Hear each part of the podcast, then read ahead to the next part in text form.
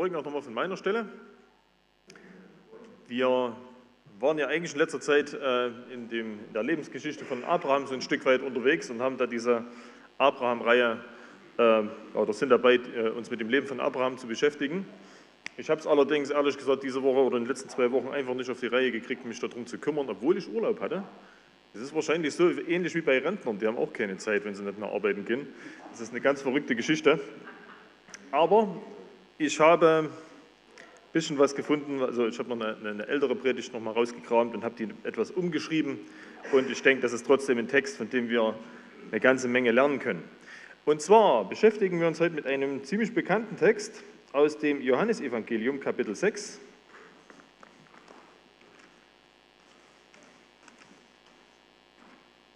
Die Verse 1 bis 15. Ich sage mal nicht, um was es da geht, das werdet ihr, denke ich, gleich ganz gut selber mitbekommen. Ich lese das nach der Elberfelder Übersetzung. Johannes Evangelium Kapitel 6 ab Vers 1. Danach ging Jesus weg auf die andere Seite des Sees von Galiläa oder von Tiberias. Und es folgte ihm eine große Volksmenge, weil sie die Zeichen sahen, die er an den Kranken tat.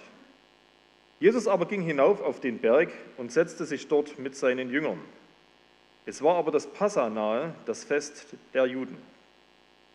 Als nun Jesus die Augen aufhob und sah, eine große, und sah, dass ihm eine große Volksmenge zu ihm kommt, spricht er zu Philippus, Woher sollen wir Brot kaufen, dass diese essen? Dies sagte er aber, um ihn zu prüfen, denn er selbst wusste, was er tun wollte. Philippus antwortete ihm, für 200 Denare Brot reichen nicht für sie hin, dass jeder auch nur ein wenig bekomme. Einer von seinen Jüngern, Andreas, der Bruder des Simon Petrus, spricht zu ihm, es ist ein kleiner Junge hier, der fünf Gerstenbrote und zwei Fische hat. Aber was ist dies unter so viele? Jesus sprach, macht, dass sich die Leute lagern. Es war aber viel Gras an dem Ort. Es lagerten sich nun die Männer an der Zahl etwa 5000. Jesus aber nahm die Brote und als er gedankt hatte, teilte er sie denen aus, die da, denen aus, die da lagerten. Ebenso auch den Fisch, so, viele sie, so viel sie wollten. Als sie aber gesättigt waren, spricht er zu seinen Jüngern, sammelt die übrig gebliebenen Brocken, damit nichts umkomme.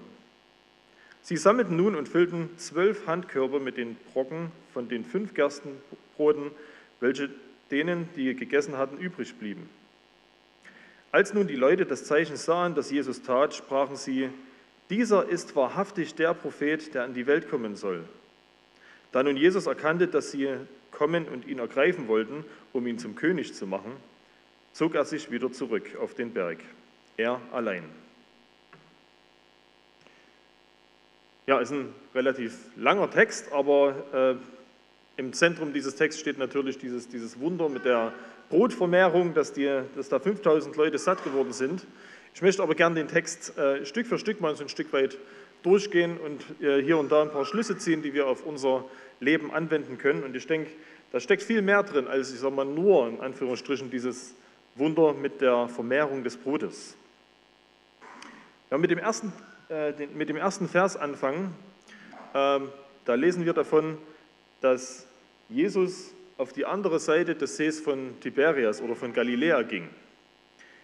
Jesus hat in der Gegend um den See Genezareth oder halt See von Tiberias, wie man das nennen möchte, einige wirklich erstaunliche Wunder getan.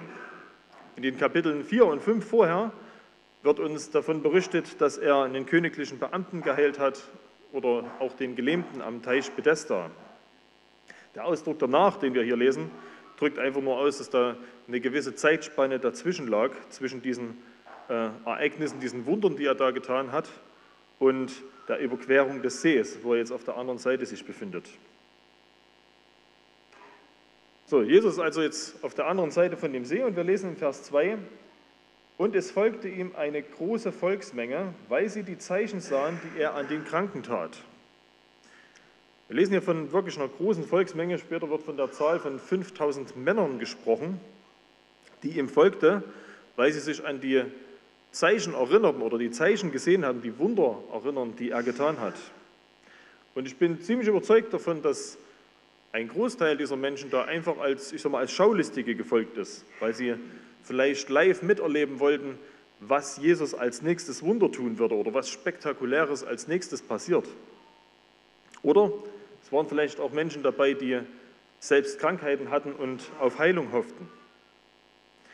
Aber dieser Glaube aufgrund von Wundern, der ist eigentlich nicht unbedingt das, was Gott möchte. Viel wertvoller ist doch ein, ein Glaube, der darauf beruht, dass man, äh, dass man an Gottes Wort glaubt. Es steht nicht umsonst in der Bibel, glückselig sind die, die nicht gesehen und doch geglaubt haben. Trotzdem kommen Wunder immer wieder mal vor und sie können dazu beitragen, um Menschen einfach von, von Gott zu überzeugen, weil sie eindrucks, eindrucksvoll die, die Macht Gottes unter Beweis stellen und das mal so, ein bisschen die, die, die Macht aufblitzen sehen lassen. Also Wunder können dazu beitragen, dass Menschen von Gott überzeugt werden oder auch um unseren Glauben zu stärken. Im Vers 3 lesen wir davon, dass Jesus auf den Berg ging und sich dort mit seinen Jüngern lagerte. Also sie haben sich da einen schönen Platz gesucht. Ich kann mir das gut vorstellen, wer schon mal in Israel war, gerade in der Gegend um den See von Genezareth herum. Das sind eine ganze Menge Berge. Und dort wandern zu gehen, also da muss man schon relativ fit sein. Wenn man da mal einen ganzen Tag gelaufen ist, da ist man schon ganz schön platt. Von daher kann ich das durchaus verstehen, dass Jesus dann mit seinen Jüngern sich erstmal hingesetzt hat, um sich ein bisschen auszuruhen. In Vers 4 lesen wir, um das äh, auch vom, vom, von, von der Zeit ein bisschen einzuordnen, es war aber das Passa nahe, das Fest der Juden. Und wenn man sich diesen Vers 4 mal in diesem ganzen Kontext anguckt, könnte man den theoretisch auch weglassen, weil da steht so als Zwischensatz da drin und im ersten Moment weiß man gar nicht so richtig, ob da jetzt zu dem Text gehört. Also weshalb dieser Text da, oder dieser Vers erwähnt wird, das ist nicht ganz klar. Aber der kleine Nachsatz, das Passafest, das Fest der Juden, lässt vermuten, dass Gott wahrscheinlich dieses Passafest gar nicht mehr als sein Fest angesehen hat.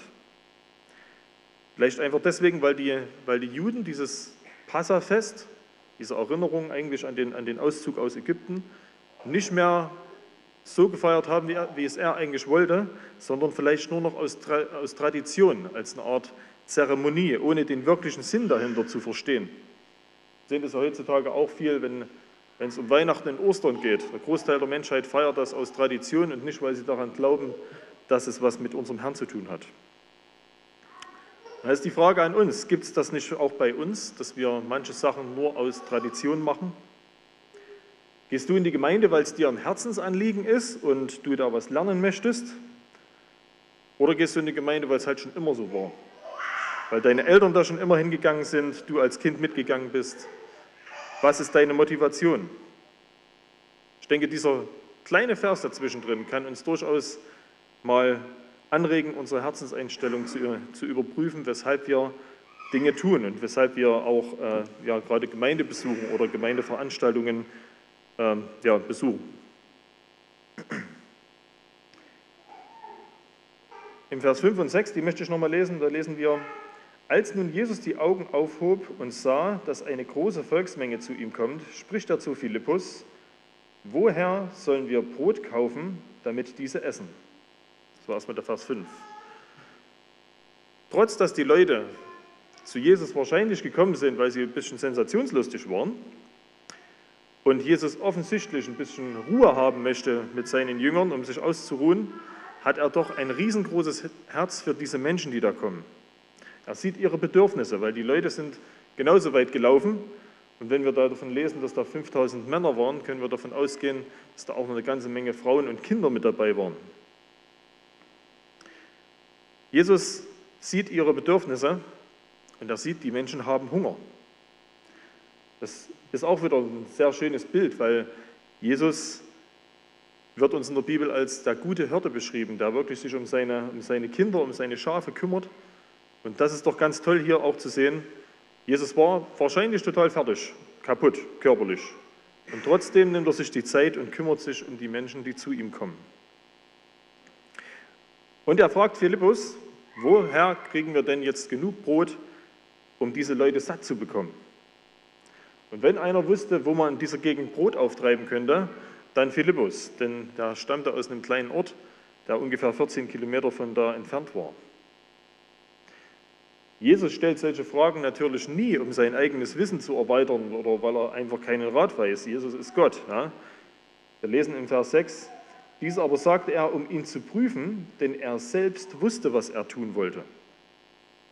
Das war so ein bisschen ein kleiner, kleiner Test für den Philippus. Ja? Er fragt den, wo kriegen wir jetzt das ganze Brot her? Und der Philippus hat wirklich angefangen und hat darüber nachgedacht. Er hat gedacht, Mensch, wie können wir das jetzt denn auf eine logische Art und Weise lösen? Er hat menschlich darüber nachgedacht und kam zu dem Schluss, keine Chance, kriegen wir nicht hin. Nicht einmal für 200 Denare Brot hätte ausgereicht, um diese Leute satt zu bekommen oder dass jeder auch nur ein kleines Stück Brot bekommt. Um das mal zum Vergleich zu setzen, äh, wie viel man für 200 Denare Brot bekommt, ist, weiß ich jetzt ehrlich gesagt nicht genau, aber man kann davon ausgehen, ein Denar ist ungefähr äh, der Tageslohn eines Arbeiters gewesen, also ungefähr das, was eine Familie am Tag äh, gebraucht hat. 200 Denare ist fast ein dreiviertel Jahr Vorrat, ne? dass man das so an, an Essen hätte. Also es war schon eine ganze Menge Brot, die man dafür bekommen hätte. Der Philippus hat abgeschätzt, was da Menschen, menschlich möglich war, aber er hat was total Wichtiges vergessen. Er hat vergessen, dass Gott selbst neben ihm steht. Jesus hat ihm diese Frage gestellt. Und wir lesen ja davon, dass Jesus schon genau wusste, was er tun wollte. Vielleicht, ich habe mir mal eine Antwort hingeschrieben, die vielleicht besser gewesen wäre. Vielleicht hätte er sagen können, Herr, wir haben nicht genug Mittel, um so viele Leute zu sättigen, aber bei dir ist ja aller, aller Reichtum, du wirst die Leute schon satt bekommen, wenn du das möchtest. Ich denke aber, fast jedem von uns wäre es nicht anders gegangen wie dem Philippus. Wir Menschen bauen von Natur aus immer erstmal auf Logik und auf unsere eigenen Möglichkeiten, auf unsere eigenen Kräfte und unseren eigenen Verstand. Die Frage ist, was können wir aus der Reaktion von dem Philippus lernen? Ich denke, wir sollten Gott mehr zutrauen und nicht nur auf unsere eigenen Mittel und Kräfte vertrauen. Und die Frage ist, wie sieht es denn bei uns aus? Trauen wir Gott wirklich wichtige Dinge in unserem Leben oder trauen wir uns Gott wichtige Dinge in unserem Leben anzuvertrauen? Ich meine damit nicht, so, nicht nur so äh, wichtige Sachen wie Gebet um einen Arbeitsplatz oder äh, Ehepartner oder irgendwelche anderen wichtigen lebensentscheidenden Dinge, die zweifellos wichtig sind. Aber trauen wir Gott in unserem Leben auch noch große und kleine Wunder zu? Was ich immer so ein bisschen als, als Wunder sehe in letzter Zeit, wenn ich die Entwicklung unserer Gemeinde angucke, sind unsere Haus, Hauskreisgruppen, die wir im Moment haben. Es haben sich ja doch einige, einige Kreise gebildet, die sich regelmäßig treffen. Und bei vielen ist es tatsächlich so weit gekommen, dass da Freunde und Nachbarn, der Gastgeber mit dazukommen. Und Leute halt einfach, die bis jetzt noch keine Beziehung zu Gott haben. Für diese Arbeit wird wirklich viel gebetet, wenn wir im Leitungskreis zusammen sind, wenn wir Gebetstreffen abends 20.20 Uhr haben. Da wird dafür gebetet, weil es einfach wichtig ist. Und das ist auch so ein Stück weit unser Ziel, dass wir wirklich Menschen in die Nähe von Gott bringen, dass sie in Kontakt, Kontakt kommen mit Christen, mit Gottes Wort. Und ja, das ist eigentlich das, das Wichtigste, was wir machen können, äh, um Menschen zu Gott zu bringen, abgesehen davon, ein vorbildliches Leben als Christ zu führen. Das Gebet für unsere Mitmenschen ist wirklich das Wichtigste, was wir tun können. Und wir können Gott auch ganz konkret dafür beten, dass er Menschen rettet, weil das ist eigentlich das größte Wunder, was überhaupt passieren kann, dass ein Mensch den Schritt geht und eine Beziehung mit Gott anfängt. Und wenn wir unser Bestes geben, dann wird Gott auch unser Bitten erhören und kann Wunder geschehen lassen, wenn wir ihm wirklich vertrauen und ihm auch das scheinbar Unmögliche zutrauen. Aber das erfordert Geduld, Glauben und manchmal ein Stück weit auch, dass wir uns selber ein Stück weit zurücknehmen und nicht nur auf unsere eigenen Kräfte vertrauen. Wunder können natürlich auch im ganz persönlichen Lebensbereich geschehen.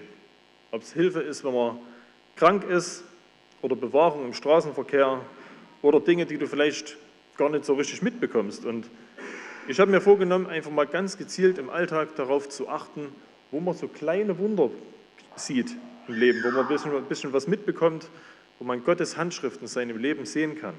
Ich denke, Das kann interessant sein und man ist vielleicht überrascht, wie oft man doch kleine Wunder erlebt. Und nun zurück zum Text. Ich lese nochmal die Verse 8 und 9. Einer von seinen Jüngern, Andreas, der Bruder des Simon Petrus, spricht zu ihm, es ist ein kleiner Junge hier, der fünf Gerstenbrote und zwei Fische hat. Aber was ist das unter so viele? Nun kommt Andreas zu Jesus. Und er hat offensichtlich in der ganzen Volksmenge, die da jetzt da war, gesucht, ob es irgendwo was zu essen gibt, was man unter den Menschen aufteilen kann. Das Einzige, was er gefunden hat, war ein kleiner Junge, mit fünf Gerstenbroten und zwei Fischen. Und natürlich wusste Andreas ganz genau, das wird niemals für alle reichen. Der Herr Jesus und seine Jünger hatten 5000 Männer plus Frauen und Kinder zu Besuch, so kann man das vielleicht sehen. Aber nur fünf kleine Gerstenbrote, man kann sich die vielleicht so Handteller groß vorstellen, so ein Fladenbrot, und zwei Fische. Und noch dazu nicht genügend Geld, um was zu kaufen. Der kleine Junge, der wird dann hier zur Schlüsselfigur, denn er gibt dem Herrn Jesus das, was er hatte.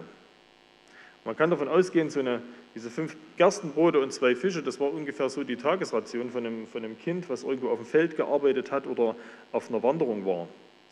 Und ich glaube, wenn ich dabei gewesen wäre, ich hätte gesagt, komm, lass doch wenigstens dem kleinen Jungen sein Essen, dass der wenigstens satt wird. Aber ja, Jesus hatte hier was anderes vor. Im Vers 10 lesen wir, Jesus sprach, macht, dass sich die Leute lagern. Es war aber viel Gras an dem Ort. Es lagerten sich nun an der Zahl etwa, es lagerten sich nun die Männer an der Zahl etwa 5000. Jetzt wird es spannend. Es war immer noch nicht genug Essen da und trotzdem lässt der Herr Jesus die ganze Menschenmenge hinsetzen. Und was ich sehr interessant finde, ist, dass da dieser kleine Satz steht, es war aber viel Gras an diesem Ort. Das ist wieder so ein kleiner Zwischenwurf, wo man denkt, okay, was hat, was hat er jetzt in diesem Text verloren? Ne? Aber ich finde es von daher interessant, zum einen in dieser Gegend in Israel, da hast du nicht so viele riesengroße Wiesen, wo jetzt wirklich viel Gras drauf ist, wie das bei uns vielleicht ist.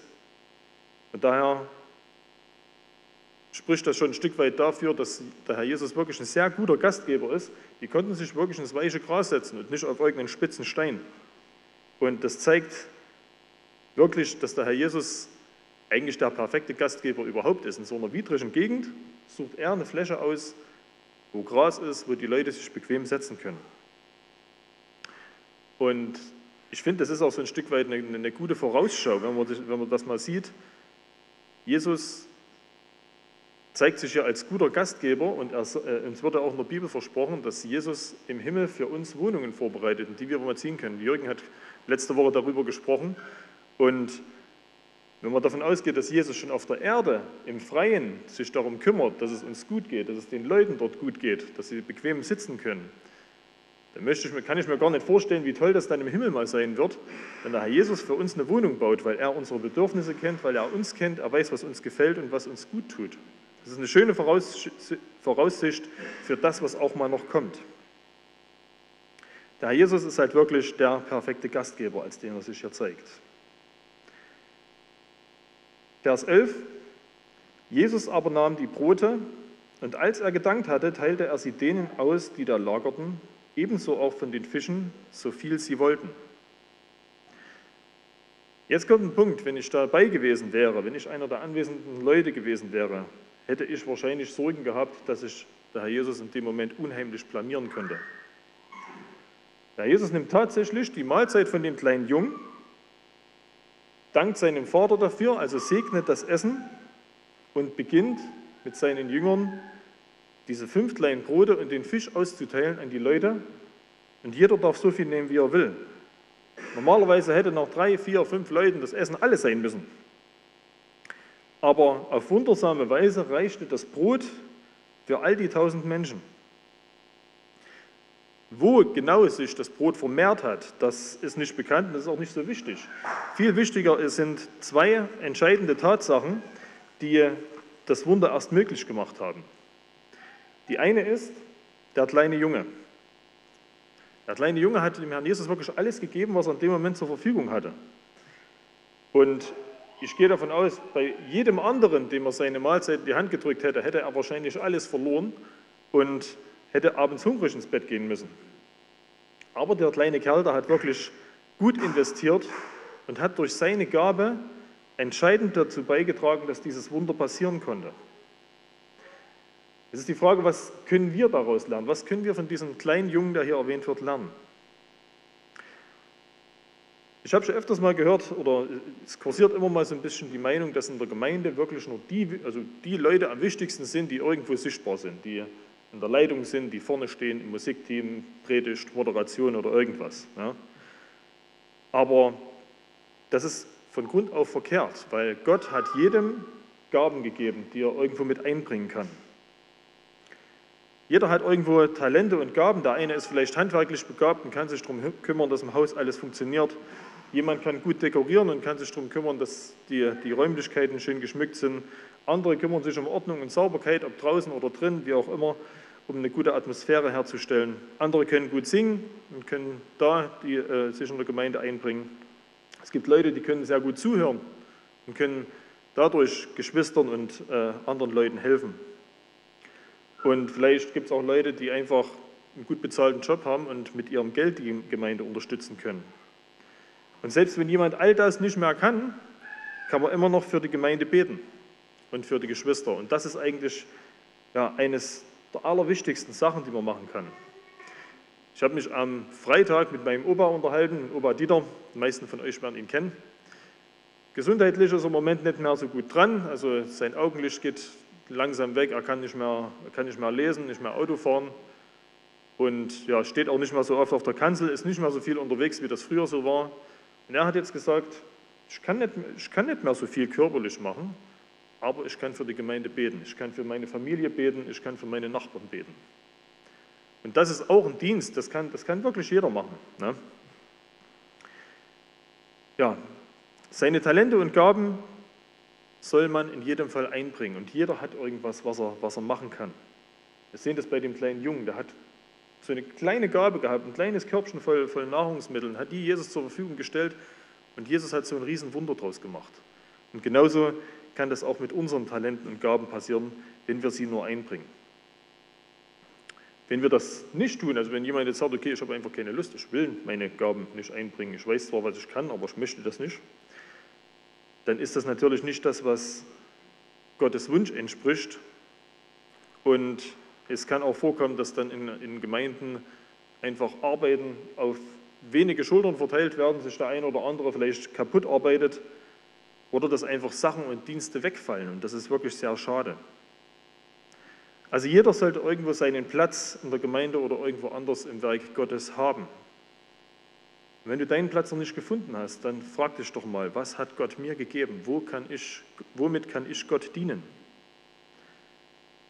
Wie gesagt, an dem kleinen Jungen sehen wir ziemlich deutlich, was Gott aus kleinen Dingen machen kann. Deshalb Aufforderung an jeden ganz persönlich, stell Gott deine fünf Brote und zwei Fische zur Verfügung. Es lohnt sich, wir sehen das auch an dem kleinen Jungen, selbst er wurde durch seine Gabe ja, irgendwo weltberühmt. Und wenn du dir nicht sicher bist, ob deine Gabe ausreicht, ich habe ja mal einen schönen Spruch gelesen, stand, tu du, was du kannst, ich tue, was ich kann, und was wir nicht können, tut unser Herr. Das soll heißen, wenn wir im Vertrauen auf Gott unsere Gaben einbringen, kann er unsere, unsere, sagen wir, unsere Unvollkommenheit ein Stück weit perfektionieren und da was Tolles draus machen. Das ist der eine Punkt, weshalb dieses Wunder möglich geworden ist. Und das zweite ist mindestens genauso wichtig. Sind noch ein paar Kinder da? Ja. Was hat denn der Herr Jesus gemacht, bevor er das Brot verteilt hat?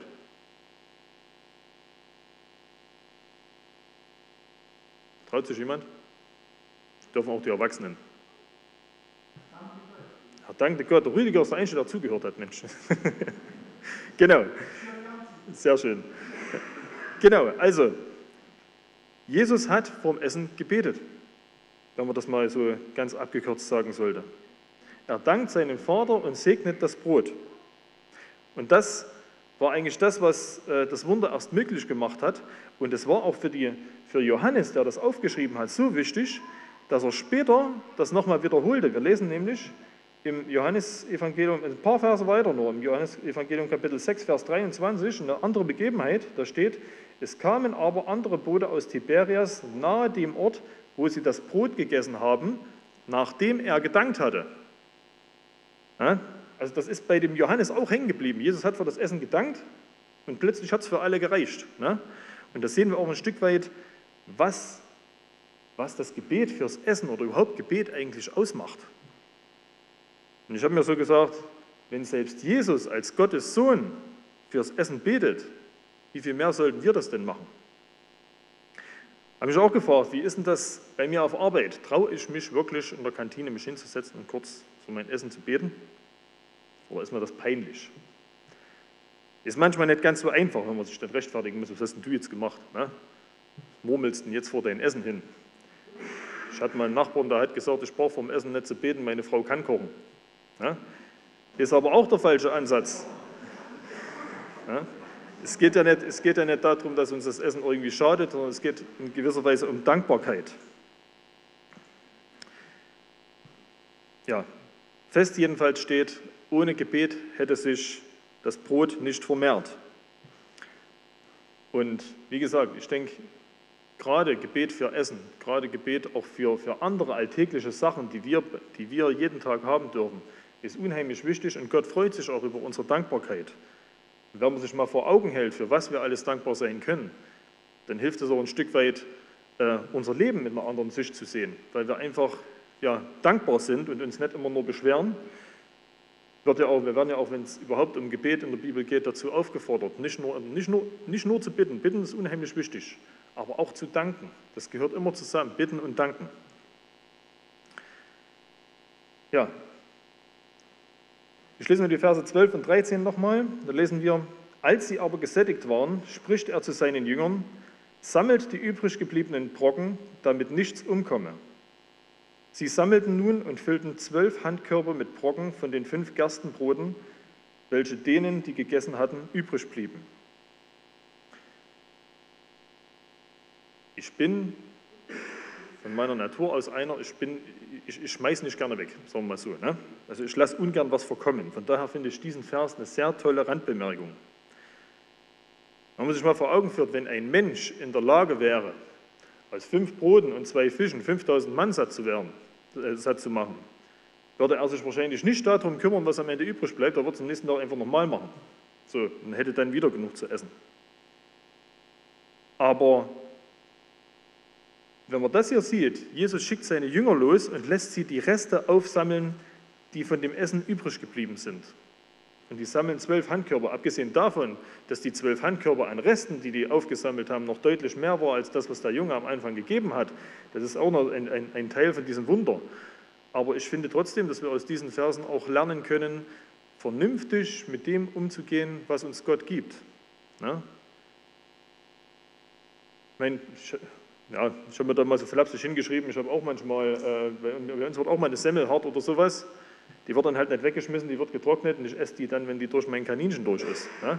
Das ist auch okay, aber äh, vielleicht ist es ein sinnvollerer Ansatz, wirklich immer nur so viel zu nehmen, äh, wie man auch wirklich braucht und nicht den Überfluss dann da zu haben und dann die Hälfte wegzuschmeißen, das ist wirklich schade drum. Und ich denke, es geht auch nicht nur, da, nicht nur ums Essen, sondern auch um andere Sachen, die wir haben.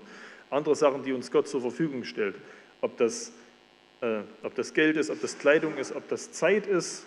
Das sind alles Sachen, die uns von Gott geschenkt sind und wo wir auch ein Stück weit dazu aufgefordert werden, vielleicht auch durch diesen Vers, verantwortungsvoll damit umzugehen. Ja? Nicht alles, was wir so als selbstverständlich erachten, ist es auch tatsächlich. Und auch wenn Gott uns ja als Menschen quasi dazu auffordert, über die Erde zu herrschen, heißt das nicht, dass wir sie ausbeuten sollen, sondern trotzdem verantwortungsvoll mit Rohstoffen und Sachen umzugehen, die uns Gott gibt. Wenn Jesus uns das ja selber vorlebt, sollten wir das auch als Beispiel nehmen. Ich lese die letzten beiden Verse 14 und 15 nochmal. Als nun die Leute das Zeichen sahen, das Jesus tat, sprachen sie, dieser ist wahrhaftig der Prophet, der an die Welt kommen soll. Da nun Jesus erkannte, dass sie kommen und ihn ergreifen wollten, um ihn zum König zu machen, zog er sich wieder auf den Berg zurück er allein. Die Menschen haben dummerweise immer noch nicht erkannt, wer Jesus eigentlich ist. Sie haben ihn nicht als Gottes Sohn erkannt, sondern sie haben ihn als Propheten erkannt und wollten ihn zum König machen. Klar, es ist toll, wenn man, wenn man einen König hat, der aus so wenig so viel machen kann. Da sieht man seinen Wohlstand quasi schon vor sich äh, aufblühen. Aber das war nicht das, was Jesus eigentlich wollte. Und Jesus hat sich dann zurückgezogen, weil er auch wusste, seine Zeit war, in dem, war zu diesem Zeitpunkt noch nicht gekommen. Und er hat sich zurückgezogen ganz allein. So ein bisschen, ja, wenn man das so liest, ich finde es ein bisschen fast ein, ein trauriger Abschluss von diesen, von diesen Versen, von diesem Wunder, dass am Ende nicht tausende Leute äh, zum Herrn Jesus gefunden haben und äh, quasi sich bekehrt haben und eine Beziehung mit Gott angefangen haben, sondern dass sie das Wunder einfach falsch gedeutet haben und am Ende Jesus doch wieder ja, allein da stand. Finde ich fast ein bisschen schade, aber ja, so ist es nun mal passiert. Ich habe zur Zusammenfassung noch ein paar Punkte rausgeschrieben, die wir aus diesem, aus diesem Wunder lernen können. Zum einen habe ich vorhin schon mehrmals gesagt, Jesus ist immer noch der gute Hirte, der es wirklich gut mit uns meint. Das zeigen seine Eigenschaften als Gastgeber. Und ja, wie ich, wie ich vorhin schon gesagt habe, das äh, gibt auch so ein Stück weit Vorfreude auf das, was uns erwartet, wenn wir mal im Himmel beim Herrn Jesus sind, weil wir genau wissen, jeder, der eine Beziehung zu ihm hat, hat da oben oder hat, hat im Himmel eine Wohnung, die Jesus für ihn gebaut hat und die wird perfekt sein. So toll, dass wir die uns überhaupt nicht vorstellen können. Das ist wirklich ein wunderbares Ziel. Ein zweiter Punkt, auch du, jeder von uns, hat fünf Brote und zwei Fische bekommen von Gott im übertragenen Sinne. Und wir sind dazu aufgefordert, die wirklich auch mit einzubringen, zur Bereicherung der Gemeinde und halt einfach auch zur, dafür, dass andere Leute auch die Möglichkeit haben, zu Gott zu kommen. Ja. Ein dritter Punkt, die Kraft des Gebets macht Wunder erst möglich. Auch wenn Gebet vordergründig vielleicht mal leicht aussieht, ja, weil faltet die Hände und betet. Ja, es ist, oder für, für manche erscheint es vielleicht auch einfach zu einfach zu beten, für unsere ach so komplizierten Anliegen. Doch das ist das Allerwichtigste. Meine Oma, die war wirklich eine, eine richtige Beterin. Also Anton wird sich daran erinnern können, wenn wir als Kinder irgendwie mal eine schwierige Klassenarbeit hatten, da ist abends immer erstmal die Oma angerufen worden. Oma, morgen um die und die Uhrzeit habe ich Klassenarbeit, du musst beten. So. Und du wusstest ganz genau, während du dort deinen Füller in der Hand hast oder einen Taschenrechner, die Oma liegt auf ihren Knien und betet dafür ist nur eine Klassenarbeit. Ne? Aber das hat sie in vielen anderen Dingen auch getan. Ich bin überzeugt, es gibt viele Leute, die viel für die Gemeinde, viel für die Geschwister beten. Und was mir da immer wichtig war oder was mir da immer wieder mal in den Sinn kommt, meine Oma hat immer gesagt, Gebet bewegt den Arm Gottes. Und so ist es auch wirklich. Ne? Jesus sagt ja auch mal an der Stelle, ihr habt nicht, weil ihr nicht bittet. Ne? Und von daher Gebet, auch wenn es einfach aussieht, Gebet kann richtig Arbeit machen. Wenn ich wirklich einen, einen Gebetsplan habe und äh, mir Zeiten freischaufen will, wo ich wirklich intensiv bete für gewisse Anliegen, das macht Arbeit, das ist nichts Einfaches. Aber jeder kann das tun. Und die Kraft des Gebets darf man in jedem Fall nicht unterschätzen. Eben auch das Gebet vorm Essen, auch als Zeugnis für eure Arbeitskollegen oder andere, die mit am Tisch sitzen. Zum Schluss meine Aufforderung ganz konkret an jeden von uns. Traut Gott Wunder zu und betet konkret um Wunder in eurem Leben. Musik